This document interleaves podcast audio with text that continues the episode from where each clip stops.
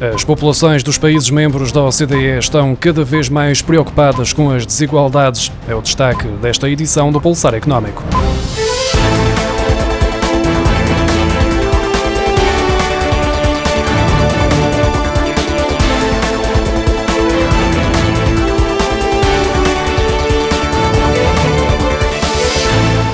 As populações estão cada vez mais preocupadas com as desigualdades, de acordo com o relatório da OCDE sobre a percepção das disparidades económicas e as oportunidades. Quatro em cada cinco pessoas do espaço da Organização para a Cooperação e o Desenvolvimento Económico consideram que as disparidades de rendimentos são demasiado elevadas no seu país. A preocupação com a disparidade aumentou nos últimos 30 anos. No final dos anos 80 e no início dos anos 90, as pessoas acreditavam que os trabalhadores de topo ganhavam cinco vezes mais do que os trabalhadores de baixo nível salarial enquanto hoje esse rácio aumentou para oito vezes mais. Mais de seis em cada dez cidadãos da OCDE dizem que o governo do seu país deveria fazer mais para reduzir as diferenças de rendimentos entre ricos e pobres através de impostos e da distribuição de riqueza. Por outro lado, defendem menos redistribuição de riqueza se acreditam que os benefícios são mal direcionados e são menos a favor de impostos progressivos se acreditarem que a corrupção é generalizada entre os funcionários públicos e que existe uso indevido dos dinheiros públicos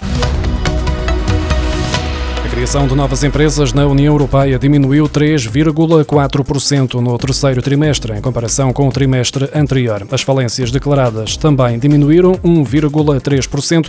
Em Portugal, a criação de novas empresas cresceu 0,9% no terceiro trimestre, enquanto as falências registaram uma quebra de 34,8% de acordo com os dados do Eurostat divulgados esta semana. Nos setores da indústria, construção e serviços, foi registada uma diminuição moderada no nascimento de novas empresas no terceiro trimestre de 2021 na União Europeia. No entanto, os números mantiveram-se consideravelmente acima dos níveis pré-pandemia, referentes ao quarto trimestre de 2019, para os setores dos transportes, informação e comunicação. A inflação na zona euro está a aumentar em consequência da subida dos preços da energia, mas Portugal ainda tem a segunda taxa mais baixa, com 1,8%. A taxa de inflação no grupo de países do euro chegou aos 4,1% em outubro, mais 0,7 pontos percentuais face ao mês anterior, mas mais 4,4 pontos percentuais em relação ao mesmo período do ano passado, de acordo com os dados do Eurostat. Os preços da energia são os grandes responsáveis pelo agravamento da inflação, tendo contribuído com 2 2,21 pontos percentuais. Em segundo lugar, surgem os serviços com um contributo de apenas 0,86 pontos percentuais. Já a alimentação, álcool e tabaco surgem em último, com um contributo de 0,43 pontos. Os bancos portugueses conseguiram reduzir o crédito não produtivo durante a pandemia, o que, somado aos lucros obtidos, melhorou o rácio de cobertura dos bancos, como sublinha a agência de notação financeira DBRS. Ainda assim, é necessário esperar para os efeitos da reversão das medidas de apoio no âmbito da pandemia.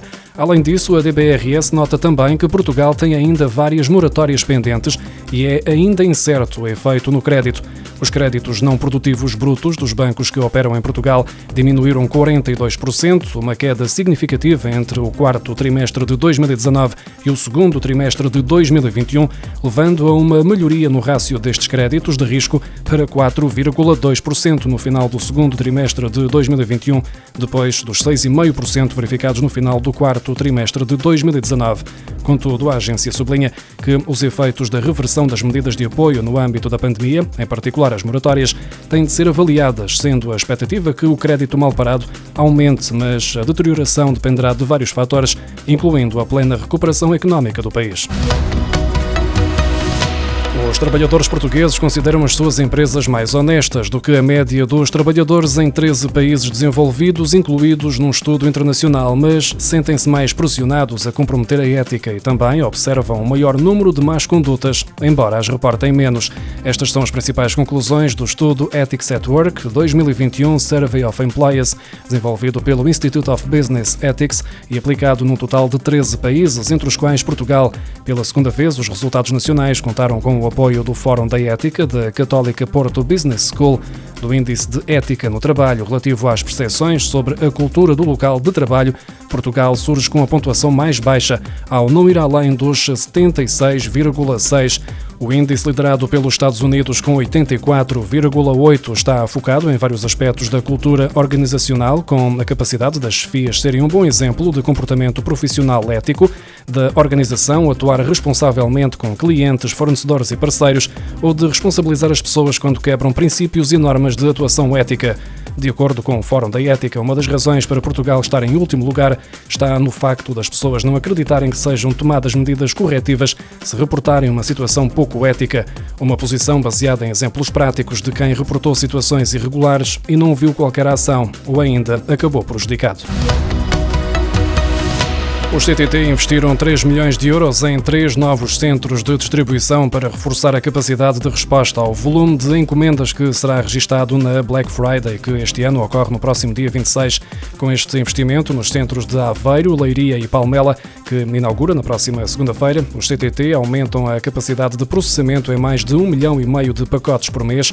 Até setembro, as receitas de expresso e encomendas da empresa cresceram 41,7% face ao igual período do ano passado para 186 milhões e 300 mil euros, sendo que as receitas em Portugal cresceram 22% para 99 milhões e 100 mil euros e em Espanha aumentaram 76,1% para 84 milhões e 900 mil euros.